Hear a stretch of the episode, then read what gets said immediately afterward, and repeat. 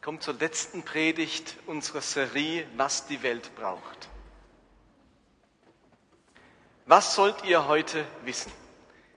Wenn ihr nach Hause geht, dann wünsche ich mir, dass ihr den Unterschied verstanden habt zwischen Liebe und Leidenschaft. Vor allem Liebe und Leidenschaft im Glauben für Gott.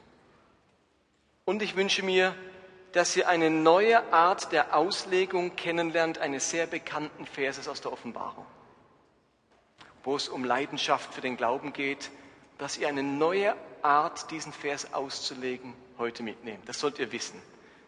Was wünsche ich mir, dass ihr tun solltet, dass bei euch geschieht? Ich wünsche mir, dass ihr heute nach Hause geht und euch erleichtert fühlt, irgendwie befreit von einem Druck, von dem ihr spürt, dass ihr ihm sowieso nicht gerecht werdet. Und dafür mit einer neuen Sehnsucht Jesus von Herzen lieb zu haben. Okay, das wäre die Idee, was ich heute gerne erreichen würde. Lass mich einsteigen mit einem Text aus der Offenbarung, Kapitel 2, Vers 1 Predigt lautet ja, was unsere Welt braucht, Liebe oder Leidenschaft. Ich muss es noch ein bisschen präzisieren. Braucht unsere Welt leidenschaftlichere Christen oder Christen mit mehr Liebe? Ist das dasselbe? Dieser Frage möchte ich gerne zu guter Letzt nachgehen. Falls jemand eine Bibel gerne hätte und keine hat, man kann hinten auf dem Eingangstisch oder ich glaube, da drüben liegen sie gratis eine Bibel, eine gesamte Bibel in einer ganz tollen Übersetzung mitnehmen. Wenn jemand keine Bibel hat und gerne eine möchte oder auch jetzt gerne mitlesen will, kann er gerne nach da hinten gehen und sich eine Bibel holen. Merci. Ich lese mal ab Vers 1, Offenbarung 2. Dem Engel der Gemeinde in Ephesus schreibe, das sagt, der da hält die sieben Sterne in seiner Rechten der da wandelt mitten unter den sieben goldenen Leuchtern. Ich kenne deine Werke und deine Mühsal und deine Geduld und weiß, dass du die Bösen nicht ertragen kannst. Und du hast die geprüft, die sagen, sie seien Apostel und sind's nicht, und hast sie als Lügner befunden. Und hast Geduld und hast du meines Namens willen die Last getragen und bist nicht müde geworden. Aber ich habe gegen dich, dass du die erste Liebe verlässt. So denke nun daran, wovon du abgefallen bist, und tue Buße und tue die ersten Werke. Wenn aber nicht, werde ich über dich kommen und deinen Leuchter wegstoßen von seiner Stätte, wenn du nicht Buße tust. Habt ihr alle schon mal gehört, stimmt's? Ich habe gegen dich, dass du die erste Liebe verlassen hast. Tu Buße, sonst werde ich dich hinwegstoßen. Und ich möchte jetzt zum Schluss wirklich die Frage stellen, ob unsere Welt leidenschaftlichere Christen braucht. Sind wir alle miteinander zu wenig leidenschaftlich?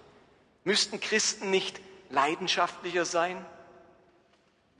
Ist dieses Thema nicht ein Dauerbrenner in unseren Gemeinden, auf unseren Konferenzen und vielleicht in unserem eigenen Leben? Ein Dauerbrenner, dass wir spüren, ja, ich sollte eigentlich ein leidenschaftlicherer Christ sein. Wie geht es dir, wenn du diese, diesen Text aus der Offenbarung hörst? Wie fühlst du dich, wenn du diese Worte hörst? Ich habe etwas gegen dich, nämlich du hast die erste Liebe verlassen. Haben wir nicht immer wieder ein schlechtes Gewissen, wenn wir diesen Text hören? Fühlen uns schuldig und stehen irgendwie ohnmächtig vor der Tatsache, dass uns die erste Liebe verloren gegangen ist. Ich habe in den vergangenen Wochen immer wieder Gespräche mit Einzelnen von euch aus der Gemeinde geführt und das mir entgegengekommen ist in diesen Gesprächen, war ganz oft ähnlich. Das sind Menschen in unserer Gemeinde, die Jesus wirklich lieben. Sie sind ungeheuer dankbar für das, was er am Kreuz für sie getan hat. Sie lieben die Bibel und wissen um den Schatz, der in dieser Bibel verborgen ist. Sie möchten ihr Leben nach Gottes Vorstellungen ausrichten und nach Gottes Weisheit und mit Gottes Weisheit leben. Sie möchten verbindlich in einer Gemeinde dabei sein. Das kommt mir bei ganz vielen entgegen. Und gleichzeitig merken diese Personen, dass die Herausforderungen, die Aufgaben und die Ansprüche des täglichen Lebens ihren Glauben und ihr Christsein verändert haben. Trotz der Wertschätzung der Bibel wird sie nur selten gelesen. Obwohl man um die Bedeutung des Gebetes weiß, findet man kaum Zeit und Kraft dafür. Und auch wenn man ein treues Gemeindemitglied sein will, kommt doch so oft etwas dazwischen.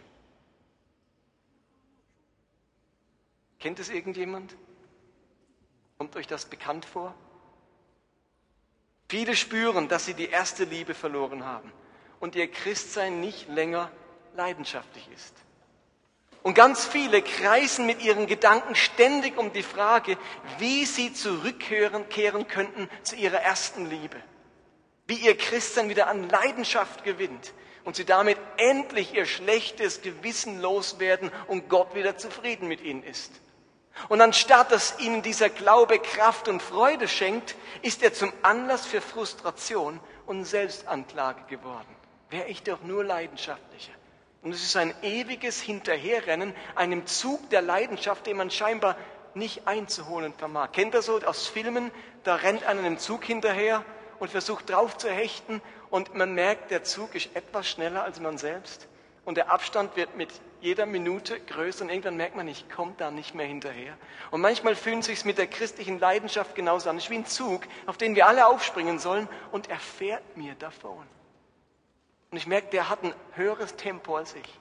Ich komme da nicht hinterher. Und plötzlich ist dieses Christsein ein Dauerfrust, weil ich dem eigentlichen, dem scheinbar erfüllenden Christsein, dem Christsein, wie Gott es sich vorstellt, dauernd hinterherrenne. Ich habe mein Leben nicht im Zug, in der Leidenschaft zugebracht, sondern hinterherrennend auf den Gleisen. Kann man, schafft man es, leidenschaftlich Christ zu sein, sein Leben lang.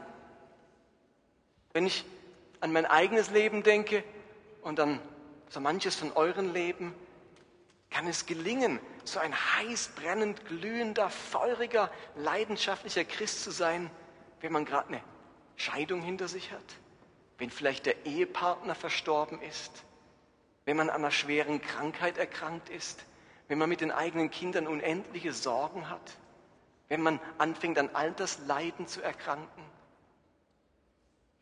Wie schafft man es da? Nun, ich bin vor einigen Wochen auf einen sehr interessanten Artikel in der Zeitschrift Aufatmen gestoßen, der mich sehr angeregt hat. Der Artikel lautet Keine Lust auf Leidenschaft. Warum mir flammende Appelle zum Hals heraushängen und meine Sehnsucht nach ganz anderem sucht.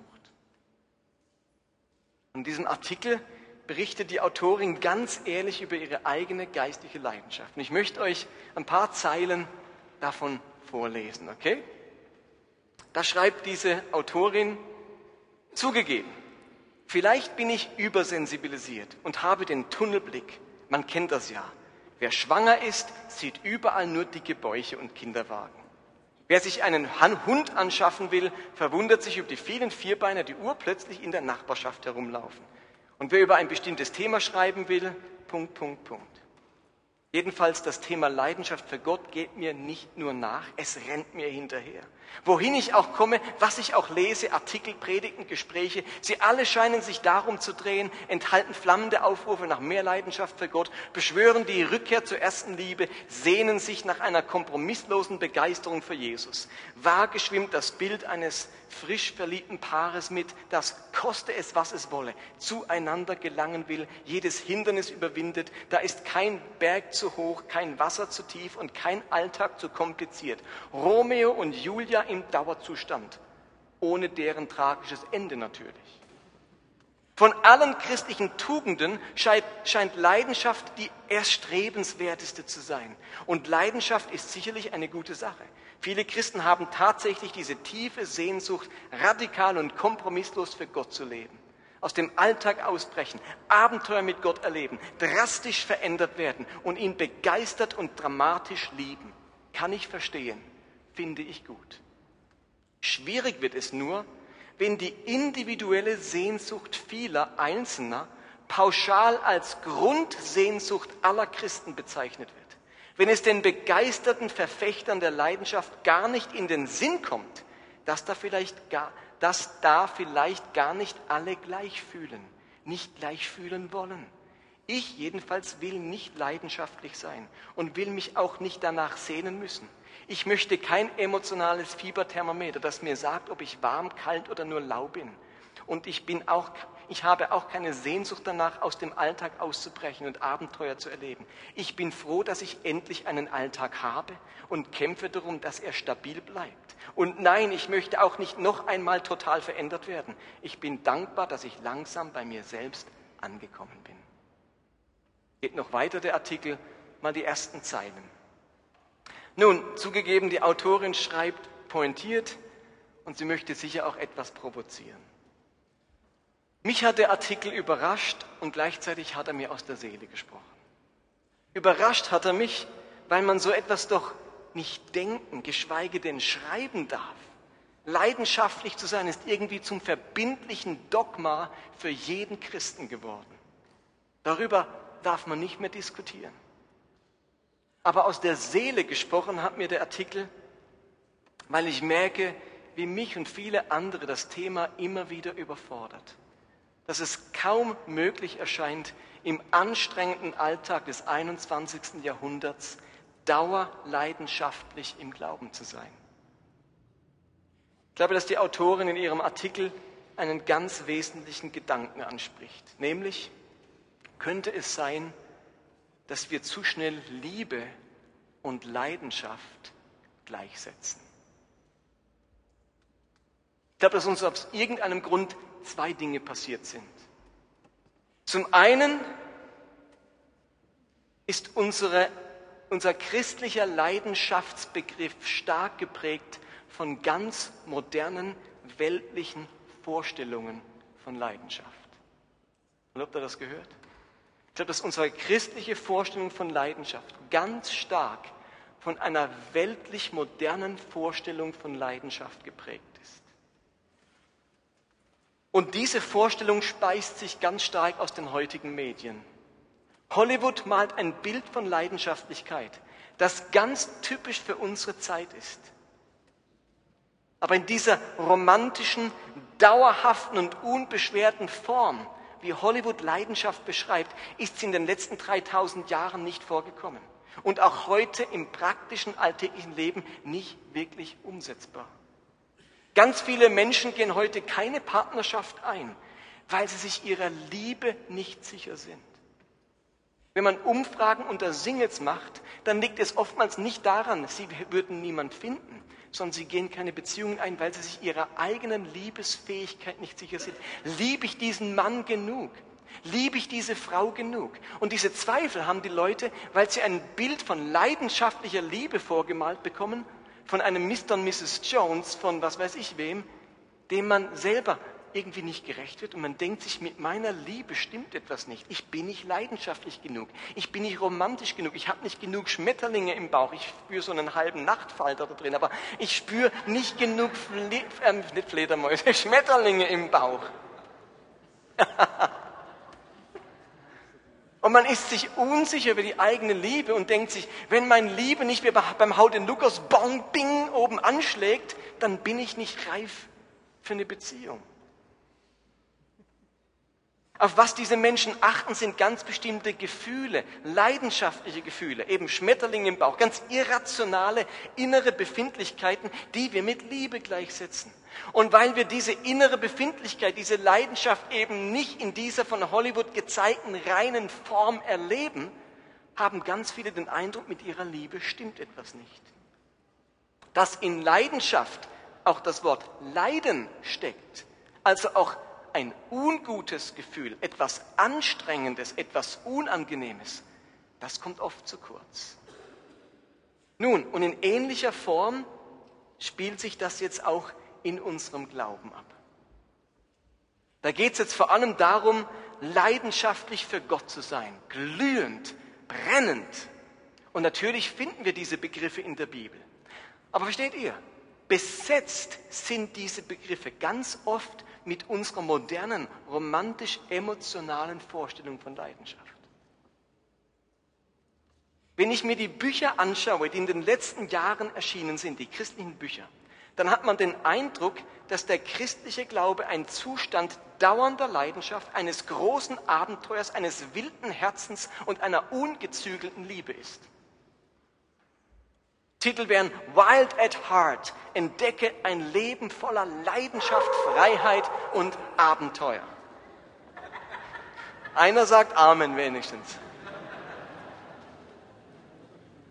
Der ungezähmte Mann, Desire, Verlangen, die Reise, die du unternehmen musst, um Gottes Leben für dich zu finden. Das wilde Herz der Ehe, der ungezähmte Christ, Leidenschaft für Jesus. Also lauter solche Bücher kommen auf den Markt und man, und ihr dürft mich nicht falsch verstehen, das sind alles gute Bücher, die ich zum Teil mit Gewinn gelesen habe. Aber die Dosis und die Deutlichkeit, mit der seit einigen Jahren Leidenschaftlichkeit gefordert wird, hat für viele von uns etwas Überforderndes an sich. Leidenschaft für Jesus ist heute ganz stark besetzt mit der Vorstellung eines romantischen, emotionalen Erlebnisses in unserer Seele. Das Bild dahinter und die Bilder dahinter sind mehr gespeist von Liebesromanen und weltlichen Geschichten von Leidenschaft als dem, was die Bibel unter Leidenschaft versteht.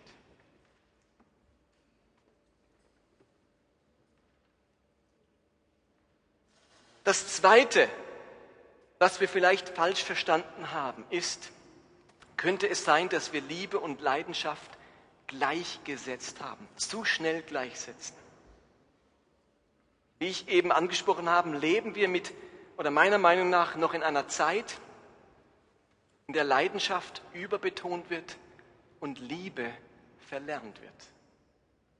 Wir sind von Jesus aufgefordert, Gott von ganzem Herzen zu lieben.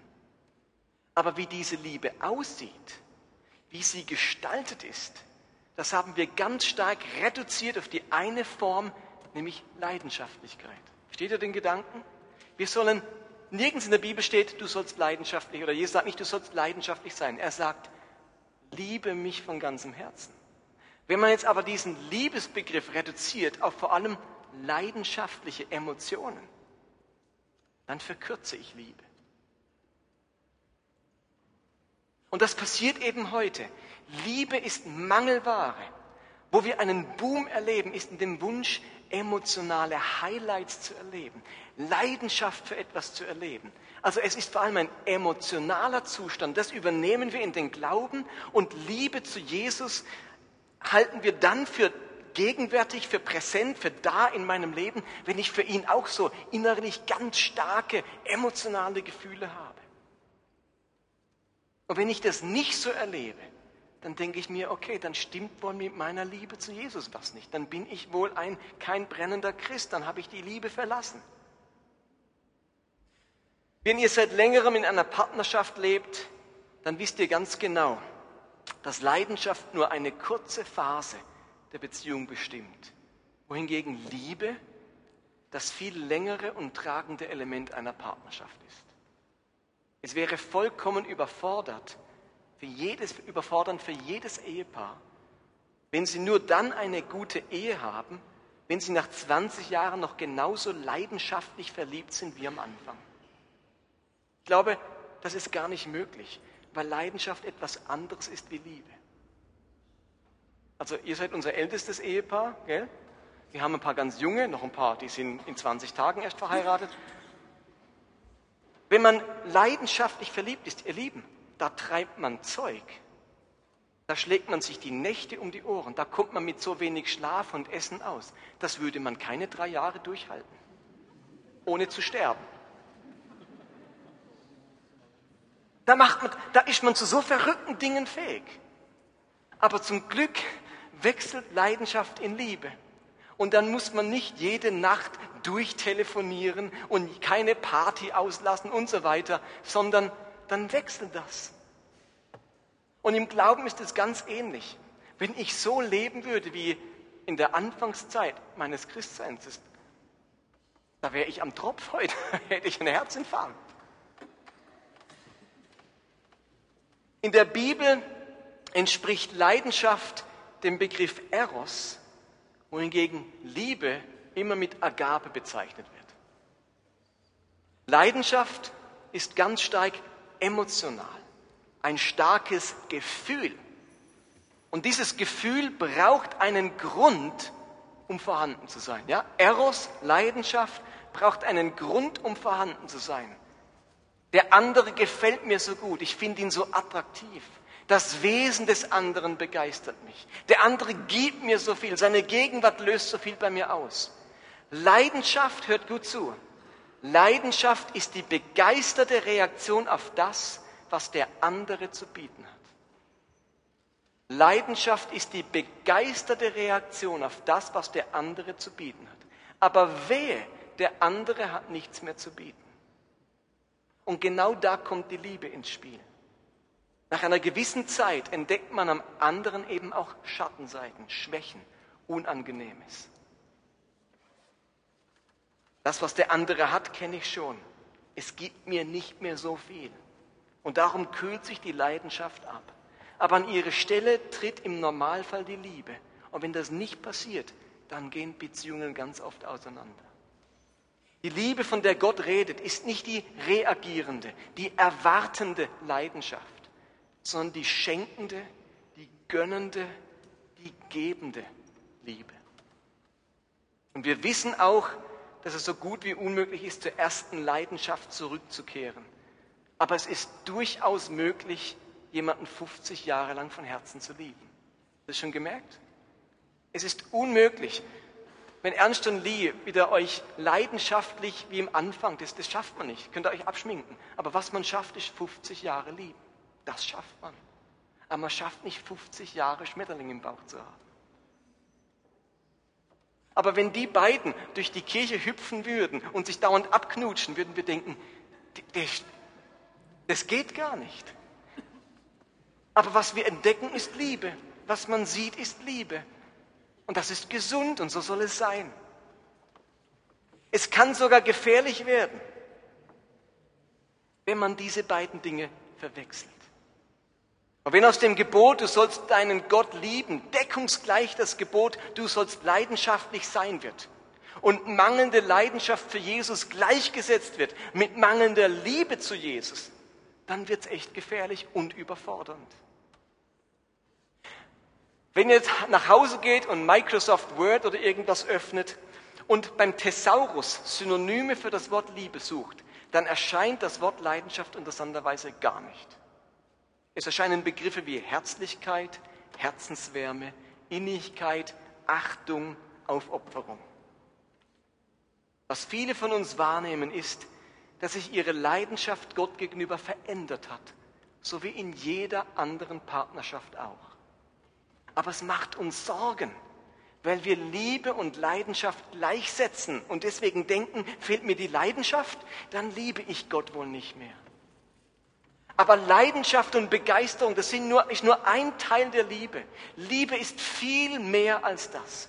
Liebe hat viel zu tun mit tiefem Vertrauen, mit Treue, auch in anstrengenden Zeiten, in der Kleinkindphase, im Alter, in der Krankheit. Liebe hat viel mit guten Werken zu tun und mit Gehorsam. Jesus hat einmal gesagt, wer mich liebt, ist immer begeistert von mir. Ah, ah. Wer mich liebt, der hält meine Gebote. Und wisst ihr was? Ganz oft halte ich die Gebote Jesu mit keiner großen Begeisterung, weil ich lieber was anderes machen würde. Aber ich bin im Gehorsam, versuche es zumindest, weil ich ihn liebe. Und weil man die Liebe zu Jesus nicht mit reiner Begeisterung zum Ausdruck bringt, sondern mit Gehorsam. Wer liebt, kümmert sich um die Armen, um die Schwachen. Wer liebt, tut Gutes im Namen unseres Herrn. In der Bibel bedeutet Gott zu lieben viel weniger, ist nochmal wichtig. In der Bibel bedeutet Gott zu lieben viel weniger, Gott gegenüber ein bestimmtes Gefühl zu haben, als vielmehr ihm zu gehorchen und andere zu lieben. Johannes schreibt in seinem Brief, vergesst nicht, dass Christus selbst uns aufgetragen hat, wer Gott liebt, der muss auch seinen Bruder und seine Schwester lieben. Es, es nützt einfach nicht viel. Wenn ich sage, ich bin so begeistert von Jesus, ich bin so leidenschaftlich, Herr, ich tue alles für dich. Kennt ihr den Typ? Petrus? Herr, nie würde ich dich verleugnen, nie. Ich bin so ein leidenschaftlicher Nachfolger. Komme, was da wolle, ich bin bei dir. Und dann kommt der Moment und dieser Petrus leugnet und rennt davon. Dann haben wir die Geschichte eines Hiob, der durch eine ganz grausame Krankheit und Schicksalsschläge all seine Kinder verloren, all seinen Besitz, auch all seine Leidenschaft für Gott verloren hat. Aber wisst ihr was? Er bleibt diesem Gott treu. Selbst wenn seine Frau sagt, vergiss das mit dem Glauben, jetzt lass, lass ab von Gott, sagt er, wie könnte ich? Der ist nicht, sitzt nicht im Staub, schabt sich mit den Scherben seine, seine äh, Pusteln ab und sagt, preis den Herrn, ich bin so begeistert von Gott. Ah, der ist nicht leidenschaftlich für Gott, aber er liebt ihn so sehr, dass er ihn in all seiner Krankheit und Verzweiflung nicht loslässt. Lieben, Liebe ist viel mehr als Begeisterung, viel mehr als Leidenschaft. Wer auf seine leidenschaftlichen Gefühle achtet, der hört auf zu beten oder die Bibel zu lesen oder von seinem Glauben zu erzählen, sobald er, sich, er es nicht mehr mit Begeisterung tun kann. Denn sonst wäre er ja unehrlich. Nur was mit Leidenschaft geschieht, scheint wertvoll und Gott wohlgefällig zu sein. Aber dieses Denken übersieht, dass die Bibel voll von Geschichten ist, in denen Menschen Gott treu geblieben sind, gehorsam geblieben sind, weiterhin Zeugnis gegeben haben, ihm gedient haben, auch ohne leidenschaftliche Begeisterung, ohne Lust darauf, ohne gute Gefühle dabei, einfach aus Liebe zu ihm. So manche Mutter könnte heute Abend ihre Geschichte erzählen, wie sie aus Liebe ihr Kind versorgt, seine Windeln wechselt, nachts zum fünften Mal aufsteht und nicht an dieser Liebe zweifelt, bloß weil sie sich nicht besonders leidenschaftlich und begeistert dabei erlebt, wenn sie um drei Uhr eine stinkende Windel zum Müll trägt und die Schoppenflasche heiß macht. Versteht ihr? Ich glaube, man kann sagen, die Flügel der Liebe sind Leidenschaft, Begeisterung und Erregung. Die Wurzeln der Liebe sind Treue, Gehorsam, Beständigkeit, Hingabe, Aufopferung und vieles mehr. Lasst mich am Ende zurückkehren zu unserem Text aus der Offenbarung. Ich habe gegen dich, dass du die erste Liebe verlässt. Ausgehend von den Überlegungen, die wir uns jetzt gerade gemacht haben, möchte ich noch ein anderes Licht auf diese Bibelstelle werfen. Die meisten Auslegungen reden davon, dass wir nicht unsere erste Liebe verlassen sollen, also die Liebe, die wir am Anfang für Gott hatten, oder? So kennt ihr doch diese Auslegung. Verlass nicht deine erste Liebe. Du warst mal so begeistert von Jesus und jetzt guck dich an. Aber ist euch schon mal aufgegangen, was da beschrieben wird, du hast Geduld, du hast den Glauben nicht verleugnet, du bist nicht müde geworden. Also ich frage mich, was, was machen die falsch? Ich habe mich mit einigen Theologen über diesen Vers enthalten, ich habe einiges dazu gelesen, ich habe es nochmal im Urtext rekonstruiert und ich glaube, dass man diesen Vers auch ganz anders verstehen kann.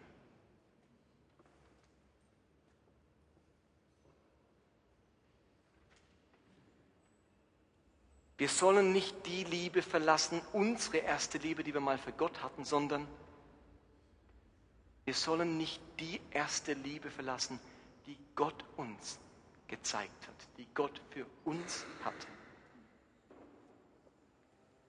Die erste Auslegung geht davon aus, dass am Anfang unseres Christseins eine ganz große Liebe und Leidenschaft für Jesus stand. Und die soll man nicht verlassen. Aber wisst ihr was? Diese Auslegung geht davon aus, dass am Anfang wirklich eine große Liebe von uns da war, eine große Begeisterung und Leidenschaft. Als ich zum Glauben kam, ihr Lieben, da hatte ich vieles noch nicht verstanden. Und meine Begeisterung für Gott war überhaupt nicht groß. Am Anfang war da ganz viel Unsicherheit, Zweifel und Lauheit. Ich hatte keinen Bock, die Bibel zu lesen. Beten war mir fremd. Ich habe vieles mitgemacht, weil es meine Freunde gemacht haben. Das war meine erste Liebe. Ihr Lieben, zu der will ich überhaupt nicht zurückkehren. Könnte die erste Liebe verlassen nicht auch bedeuten, dass wir von Gottes Liebe, die er uns für uns hat, weggegangen sind. Dieses erste Bewusstsein, wie sehr Gott uns liebt, wie sehr er uns gewollt hat in seinem Reich. Dieses Bewusstsein seiner Gnade, seines Erbarmens, das Erleben dieser genialen Vergebung für unser ganzes Leben. Diese erste Liebe, wo wir gemerkt haben, Gott will mich. Der hat mich berufen.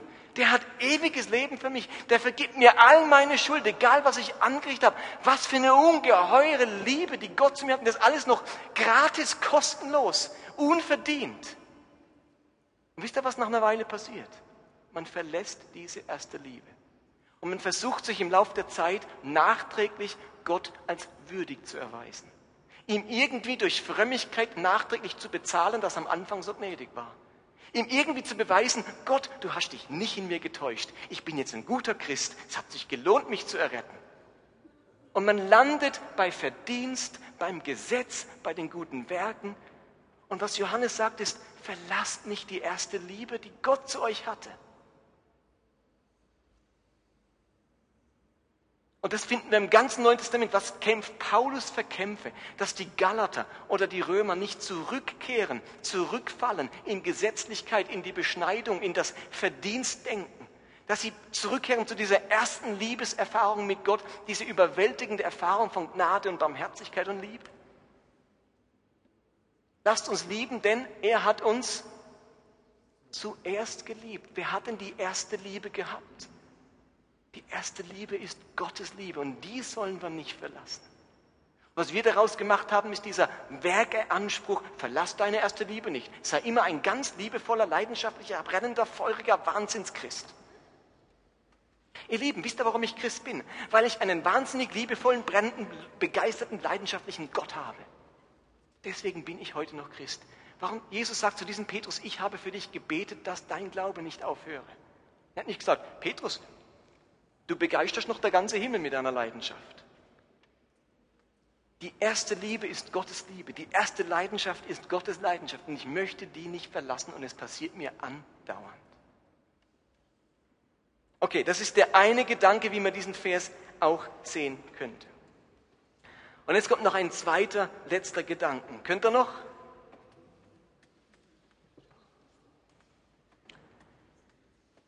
Dieser Vers 4 ich habe wieder dich, dass du die erste Liebe verlässt. Wem schreibt Gott das oder wem sagt Jesus das? Wenn ihr euch erinnert, Offenbarung, wem sagt Jesus das?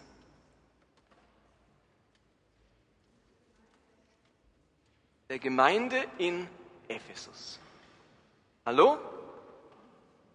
Diese Verse sind an die gesamte Gemeinde in Ephesus gerichtet nicht an einen einzelnen Christen.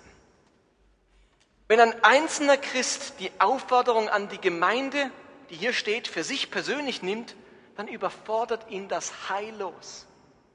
Die Idee ist dieses Verses, dass die gesamte Gemeinde ein leidenschaftlicher Organismus ist und gemeinsam hell leuchtet für Jesus und die ersten Werke tut und nicht jeder einzelne Christ maximale Leuchtkraft erreichen muss. Es ist einfach nicht legitim, eine Aufforderung, die an eine ganze Gruppe gerichtet ist, jedem Einzelnen aufzubürden. Damit Jesus eine Gemeinde als leidenschaftlich empfindet, braucht es nicht die heldenhafte Leidenschaftlichkeit eines jeden Einzelnen, sondern die Herzensliebe von allen. Stellt euch vor, wir würden diesen Raum jetzt abdunkeln. Und eure Aufgabe wäre es mit eurer, jeder hat eine Kerze in der Hand. Würde es gelingen, dass ihr mit eurer einen Kerze diesen Raum hell macht? So dass man da hinten im Eck lesen kann. Unmöglich. Du kannst schon mir die Kerze irgendwie höher halten oder pusten oder, oder nochmal anzünden. Deine Kerze brennt so hell, wie sie brennt. Die einzige Chance, diese Kirche hell zu bekommen, wäre, dass wir alle unsere Kerze anzünden. Steht ihr das? Wenn wir den Vers verstehen als Aufforderung an jeden einzelnen Christen, dann wäre es so, als würden wir versuchen, mit unserer einzelnen Kerze die ganze Dunkelheit zu vertreiben. Das gelingt uns aber nur im Miteinander, wenn wir alle unsere Kerze anzünden. Das Geheimnis liegt daran, darin, Hunderte von Kerzen anzuzünden. Und aus diesem Grund hat Jesus die Gemeinde ins Leben gerufen. Nicht um aus einzelnen Superleuchter zu machen, sondern um viele Kerzen zusammenzubringen, die das Dunkel hell machen. Wenn einer ruft, stell euch vor, wir würden jetzt draußen einen hinstellen und würden ihm irgendein Rätsel zurufen. Er muss das Wort hören, das wir sagen. Wenn einer rufen würde, hätte er keine Chance, das zu verstehen. Stell dir vor, alle hundert würden gleichzeitig das eine Wort rufen. Dann könnte er es verstehen. Es macht die Masse, die Menge an Licht, an Stimme, an Kraft, an Leidenschaft, die am Ende eine Gemeinde zur leidenschaftlichen Gemeinde machen. Vieles, was die Bibel fordert, kann man nur verwirklichen im Kontext einer Gemeinschaft. Unsere individualisierte Gesellschaft hat oft den Blick für das Gemeinsame verloren und versucht alles persönlich zu verwirklichen. Und ich finde, man darf diesen Vers aus der Offenbarung nicht länger einzelnen Christen aufbürden und ihnen ein schlechtes Gewissen machen, nicht leidenschaftlich genug zu sein, sondern es geht darum, dass jeder seinen Platz einnimmt, seine spezifische Aufgabe wahrnimmt, seinen Teil beiträgt und Jesus von Herzen liebt. Und diese Liebe, die sieht dann beim einen leidenschaftlich aus, beim anderen treu und hingebungsvoll, beim dritten vertrauensvoll, beim vierten hilfsbereit. Die Liebe wird ganz unterschiedlich aussehen. Ich möchte mich nicht länger stressen lassen von jedem neuen Buch und jeder neuen Konferenz, die mir sagen will, sei noch heißer, noch brennender, noch leidenschaftlicher, sonst hat Gott kein Gefallen an dir. Ich möchte viel mehr wissen, wer ich bin, erkennen, was ich habe meinen Teil beitragen und die Rolle einnehmen, die die Gemeinschaft, in der ich bin, zu etwas Lebendigen und Leidenschaftlichen macht. Ihr Lieben, ich möchte lernen, Jesus treu und von Herzen zu lieben, auch nachdem ich jetzt 30 Jahre mit ihm unterwegs bin. Ich möchte ihm treu bleiben in Erfolgszeiten. Ich möchte ihm nachfolgen in Krisen. Ich möchte ihn lieben im Alltag. Ich möchte seine Weisheit preisen in Problemen. Und ich möchte mit ihm alt werden. Und ja, man kann Jesus zu wenig lieben, so wie man seinen Ehepartner zu wenig lieben kann. Man kann nur mit sich beschäftigt sein, nur mit seinen eigenen Anliegen, mit dem eigenen Glück. Man kann undankbar werden und nicht länger anbeten. Aber weniger leidenschaftlich zu sein, muss nicht bedeuten, Jesus weniger zu lieben.